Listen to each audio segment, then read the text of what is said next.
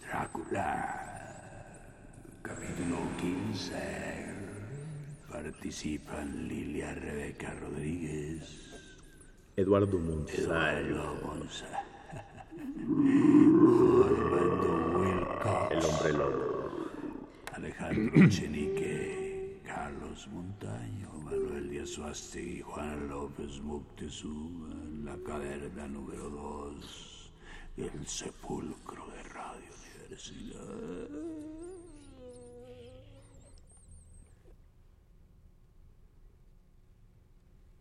El Consejo Nacional para la Cultura y las Artes y Radio Universidad presentan.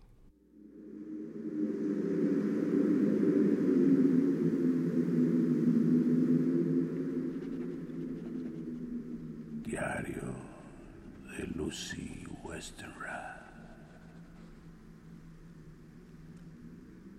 Otra mala noche. Intenté mantenerme despierta y, lo conseguí durante un rato. Pero el reloj me sacó del sopor al dar las doce. Así que debí adormilarme. Oí una especie de arañazos o aleteos en la ventana, pero no presté atención. Y dado que no recuerdo nada más, supongo que debí de quedarme dormida. Otra vez tuve pesadillas. Me gustaría poder recordarlas. Esta mañana me siento muy débil. Tengo la cara horriblemente pálida.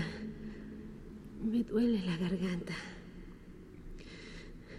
Debo de tener algo en los pulmones porque parece que no me entra aire suficiente. Trataré de mostrarme alegre cuando venga Arthur. De lo contrario, sé que se afligirá muchísimo al verme así.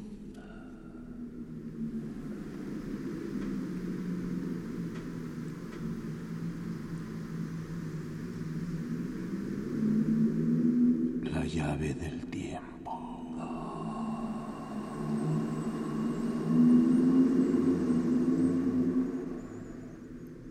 la clave del tiempo.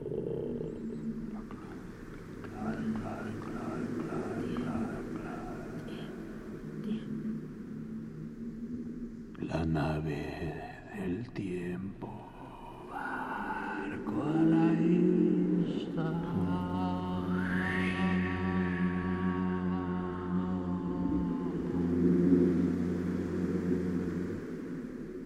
El ave del tiempo.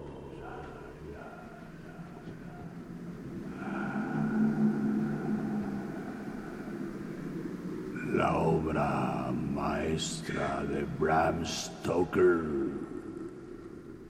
Drácula.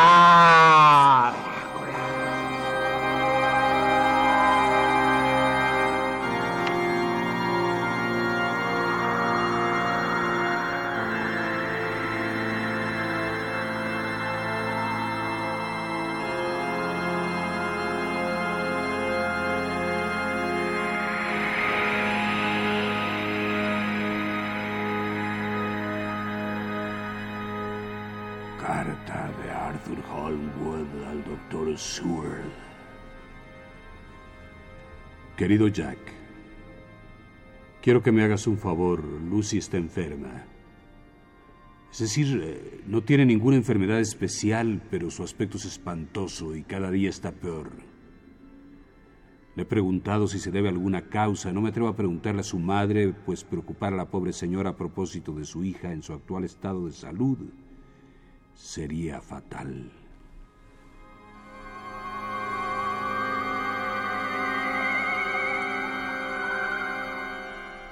Carta del doctor Seward a Arthur Holmwood.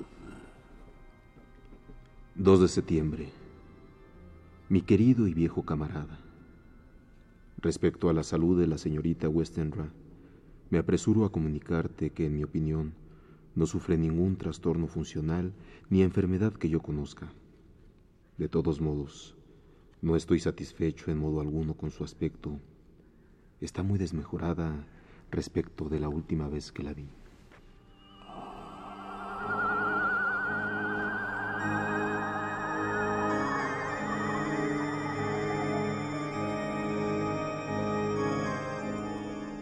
Se queja de tener dificultad para respirar a veces, y de tener un sueño pesado, letárgico, con pesadillas que la asustan, pero de las que no es capaz de recordar nada.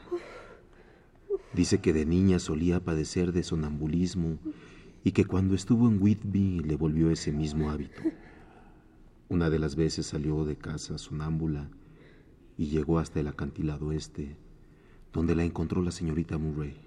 Pero me asegura que últimamente le había desaparecido tal costumbre. Tengo mis dudas, así que he hecho lo que considero mejor para averiguarlo. He escrito a mi viejo amigo y maestro, el profesor Van Helsing de Ámsterdam, que es quien más sabe sobre enfermedades oscuras en el mundo. Es filósofo y metafísico y uno de los científicos más avanzados de su tiempo. Posee un entendimiento, una mentalidad absolutamente abierta.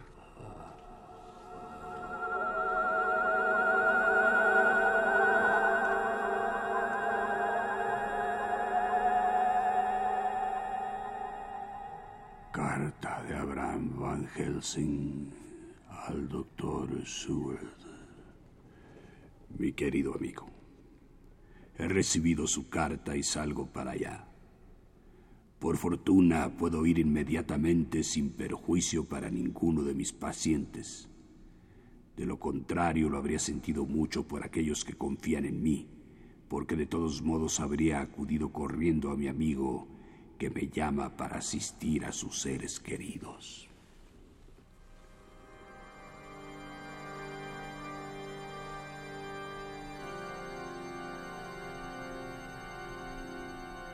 Carta del doctor Seward Arthur Holwell.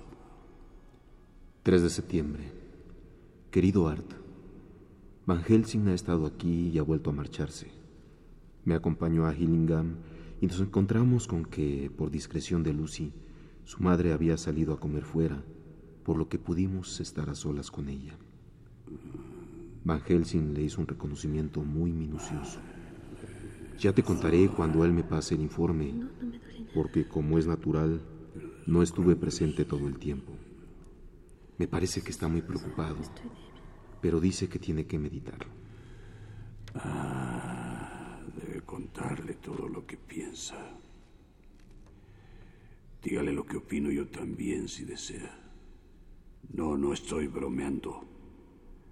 No es una broma sino una cuestión de vida o muerte y quizá de algo más.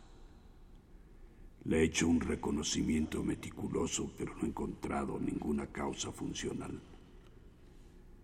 Ha perdido mucha sangre. No sé por qué razón.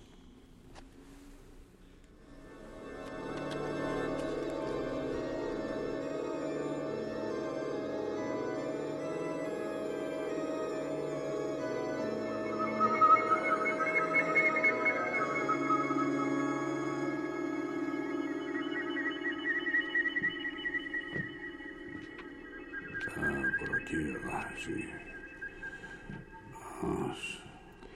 Van Helsing y yo fuimos conducidos a la habitación de Lucy. Si ayer me preocupó el ver cómo estaba, hoy me sentí horrorizado. Estaba blanca como el papel. Había perdido el color rojo de los labios y de las encías y le sobresalían los huesos de la cara de manera sorprendente. Era doloroso verla respirar. Van Helsing se quedó petrificado y arrugó el ceño hasta el punto en que sus cejas casi se juntaron por encima de la nariz. Lucy yacía en la cama, inmóvil, sin fuerzas para hablar, así que durante un rato permanecimos en silencio. Luego Van Helsing me miró y salimos calladamente de la habitación. Tan pronto como cerramos la puerta, echó a andar rápidamente por el corredor hasta la siguiente habitación que estaba abierta. Entonces me cogió, me metió adentro rápidamente y cerró la puerta. Dios mío, es espantoso. No hay tiempo que perder. Morirá si no le llega suficiente sangre al corazón. Hay que hacer una transfusión de sangre enseguida. Luego, con suma rapidez pero metódicamente, Van Helsing llevó a cabo la operación. A medida que la sangre de Arthur, el novio de Lucy, entraba en sus venas, parecía volver la vida a las mejillas de la pobre muchacha. Terminado su trabajo, Van Helsing arregló la almohada bajo la cabeza de la paciente. Al hacerlo, se deslizó un poco la estrecha cinta de terciopelo negro que Lucy lleva siempre alrededor del cuello, en la que tiene prendido un antiguo diamante, regalo de su prometido, dejando al descubierto una señal roja en la garganta. Exactamente encima de la vena yugular había dos perforaciones. No eran grandes, pero no tenían buen aspecto. No se veía que estuviesen infectadas. Sin embargo, tenían los bordes blancos y destrozados, como triturados. Inmediatamente se me ocurrió que esta herida, o lo que fuese, podía ser la causa de tan abundante pérdida de sangre. Pero deseché enseguida la idea, ya que eso no podía ser. Habría tenido que estar toda la cama roja, dada la cantidad de sangre que la joven había perdido, a juzgar por su palidez antes de la transfusión.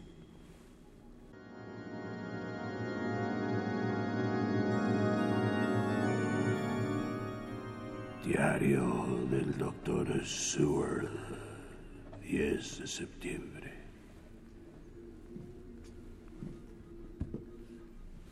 Tuve conciencia de la mano del profesor sobre mi cabeza y me despabilé completamente en un segundo. Esa es una de las cosas a las que estamos acostumbrados en el manicomio. ¿Cómo está nuestra paciente? Bien, cuando la dejé. O mejor cuando me dejó ella a mí. Vamos a verla. Y entramos juntos en la habitación. La persiana estaba bajada y fui a subirla suavemente mientras Van Helsing se acercaba a la cama con paso apagado, de felino. En el momento en que levanté la persiana y el sol matinal inundó la habitación, oí la baja y sibilante inspiración del profesor. Un mortal sobresalto me encogió el corazón. Al acercarme, se apartó él y no necesitó que su exclamación fuese subrayada por su semblante consternado. Alzó la mano y señaló la cama. Su rostro contraído estaba ceniciento. Noté que me temblaban las rodillas. En la cama, sumida en su desmayo, yacía la pobre Lucy, más espantosamente blanca y macilenta que nunca. Hasta los labios los tenía blancos y las encías parecían haberse retraído, como a veces observamos en el que ha muerto después de sufrir una prolongada enfermedad. Van Helsing levantó el pie para dar una patada de irritación, pero el instinto de su vida y su hábito de largos años le contuvieron y bajó el pie con suavidad otra vez. Rápido. Traiga un poco de coñac. Corrí al comedor y regresé con el frasco. Mojó los desventurados labios blancos con el coñac y entre los dos le frotamos las palmas de las manos, las muñecas y el corazón. El profesor la auscultó y tras unos momentos de agónica incertidumbre, dijo, No es demasiado tarde. Late aunque muy débilmente. Todo nuestro trabajo ha resultado inútil. Tenemos que empezar de nuevo. Ahora no tenemos aquí al joven Arthur, así que necesito recurrir a usted, amigo John. Mientras hablaba, iba metiendo la mano en su maletín y sacando los instrumentos para la transfusión. Yo me quité la chaqueta y me subí la manga de la camisa. No había posibilidad de administrarle un narcótico. Ahora ni hacía falta tampoco. Y sin perder un solo instante empezamos la operación. Al cabo de un rato que no pareció corto, Van Helsing alzó un dedo de advertencia. No se mueva. Temo que pueda despertarse al volver la vida. Sería peligroso. Pero tomaré una precaución. Le pondré una inyección de morfina. Seguidamente, con rapidez y habilidad, procedió a ejecutar lo que decía. El efecto en Lucy fue beneficioso, dado que el desmayo se unió sutilmente al sueño narcótico. Con un sentimiento de orgullo personal, observé que volvía un débil matiz sonrosado a sus pálidas mejillas y sus labios. Ningún hombre sabe, hasta que lo experimenta, lo que se siente cuando su sangre pasa a las venas de la mujer que ama. El profesor me observó con atención. Es suficiente. ¿Ya? ¿A Arthur le sacó usted bastante más? Él es su prometido. Usted tiene trabajo, mucho trabajo. Debe ocuparse de ella y de otros. Con la sangre que le he dado bastará. Al terminar la operación, reconoció a Lucy mientras yo presionaba con el dedo en mi propia incisión. Me quedé tendido, esperando a que terminara para que me atendiera a mí, ya que me sentía débil y un poco mareado. Poco después me examinó el brazo y me ordenó que bajase a tomar un vaso de vino. Cuando salía de la habitación, se me acercó y medio me susurró. Recuerde que no hay que decir nada de esto. Si nuestro joven enamorado volviese inesperadamente como la vez anterior, no debe decirle una palabra. Se alarmaría y se pondría también celoso de usted. Hay que evitar las dos cosas. Ahora vaya. Cuando regresé, me miró con atención y luego dijo, No le veo muy desmejorado. Vaya a la habitación de al lado, échese en el sofá y descanse un rato. Sí, doctor. Luego tómese un buen desayuno y vuelva a verme. Cumplí sus órdenes, pues sabía lo prudente y justas que eran. Había cumplido mi parte y ahora mi obligación era recobrar fuerzas. Me sentía muy débil y la debilidad me impedía en cierto modo extrañarme de lo sucedido. Me quedé dormido en el sofá, sin embargo, preguntándome una y otra vez cómo Lucy había retrocedido de ese modo y cómo podía haber perdido tanta sangre sin que apareciese señal por ninguna parte que revelara la causa. Creo que seguí interrogándome en sueños, pues dormido o despierto, mis pensamientos volvían siempre a las pequeñas heridas de su garganta y al aspecto deshecho y triturado de sus bordes, pese a lo pequeño que eran.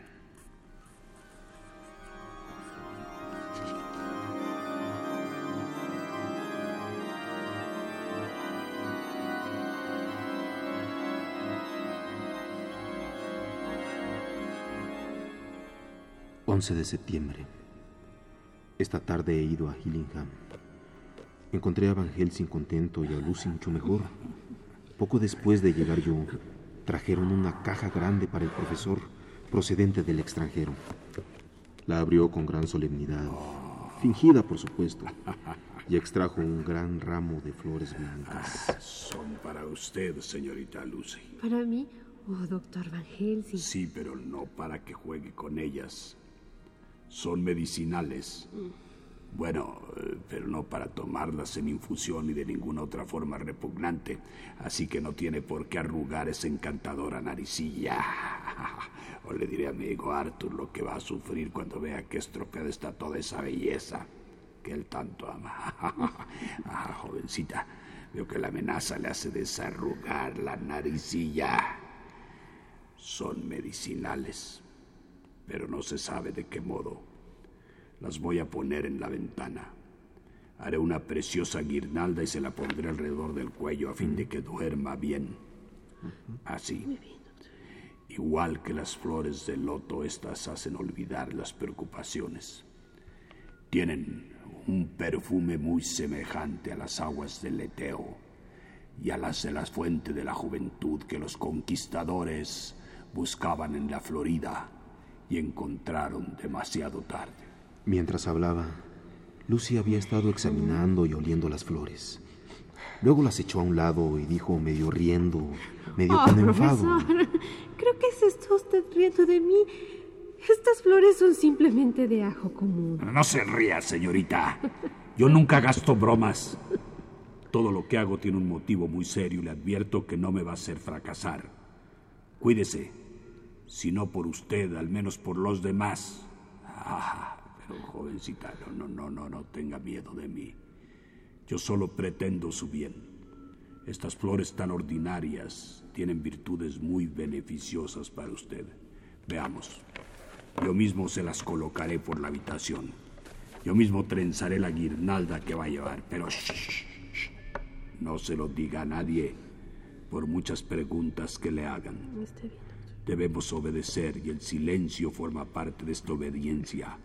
Y la obediencia es lo que le devolverá la fuerza y la pondrá bien para poder correr a los brazos que la esperan. Ahora quédese sentada ahí un poco. Venga conmigo, amigo John, y ayúdeme a adornar la habitación con estas flores de ajo.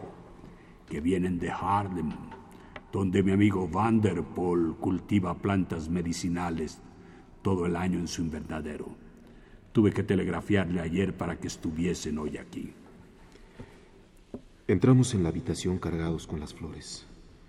Ciertamente las disposiciones del profesor eran muy extrañas. Jamás las había visto yo registradas en ninguna farmacopea. Primero cerró las ventanas y pasó los pestillos.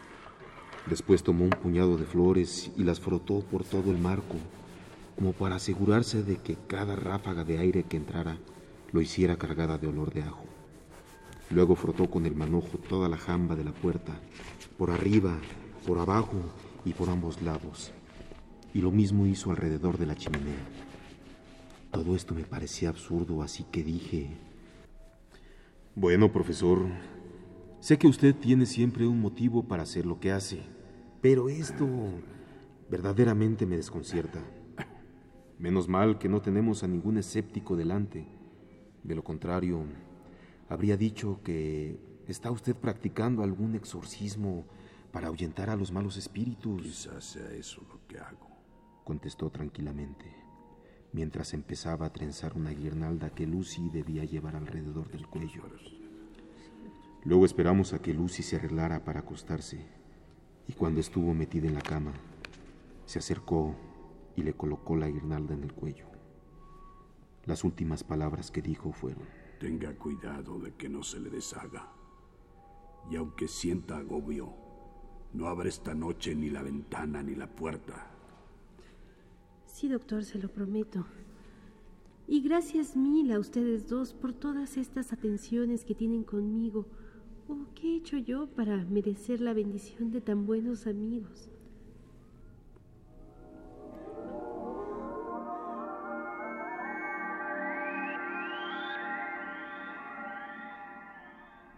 Cuando salimos de la casa en mi coche, que estaba aguardando, dijo Van Helsing. Esta noche puedo dormir en paz y lo necesito. Me he pasado dos noches viajando, el día entre medias consultando libros, luego otro día de tribulaciones y otra noche en vela y sin pegar ojo. Pase a recogerme mañana temprano y vendremos juntos a ver cómo sigue la señorita. Sí, doctor. Estoy seguro de que estará mucho más fuerte gracias a mis hechizos, como los llama usted. Parecía tan convencido que yo, recordando mi propia confianza de dos noches antes y sus desastrosas consecuencias, experimenté un vago terror. Quizá fue mi debilidad lo que me hizo vacilar en confiárselo a mi amigo, pero sentí ese terror vivamente, igual que las lágrimas contenidas.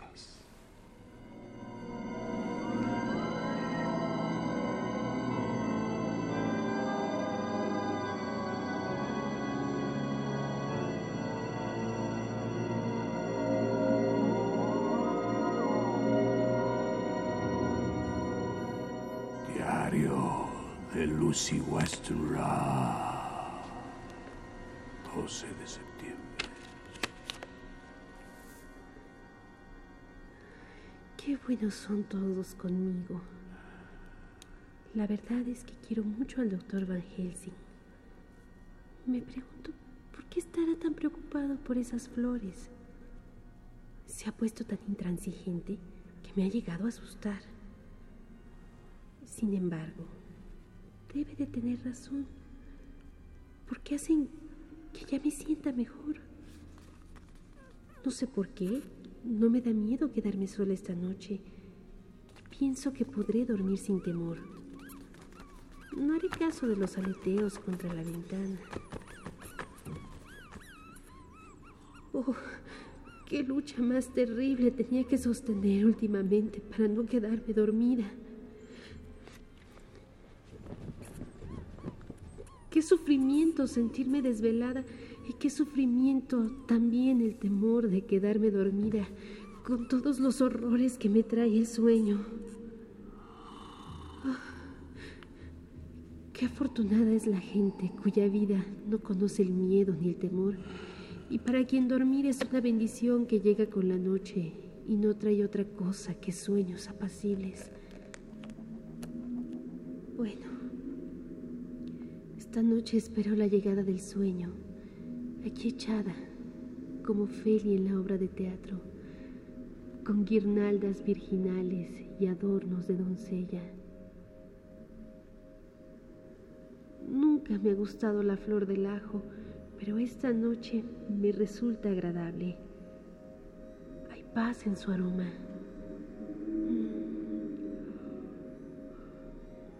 Siento que el sueño me vence. Buenas noches a todos.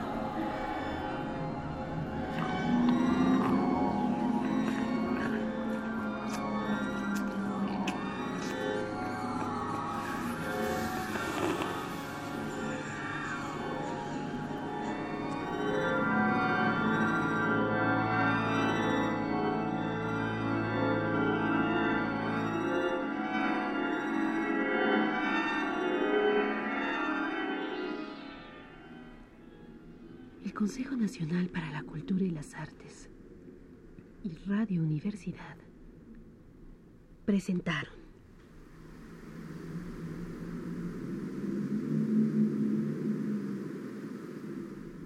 La llave del tiempo.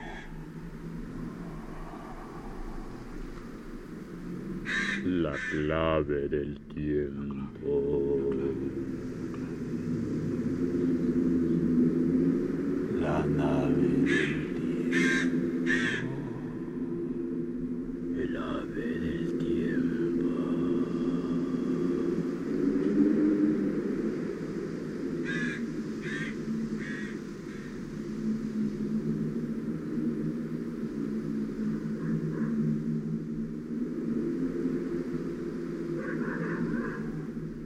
La obra maestra de Bram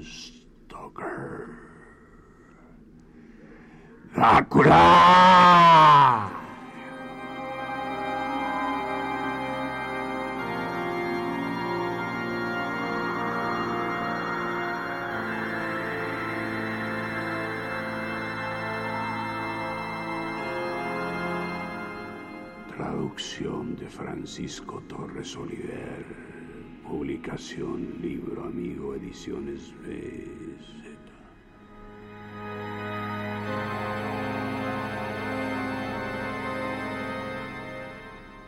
Producción y dirección. Juan López Moctezuma. Música original de Manuel Díaz Suástegui y Emiliano de la Vega. Musicalización Manuel Díaz Suástegui.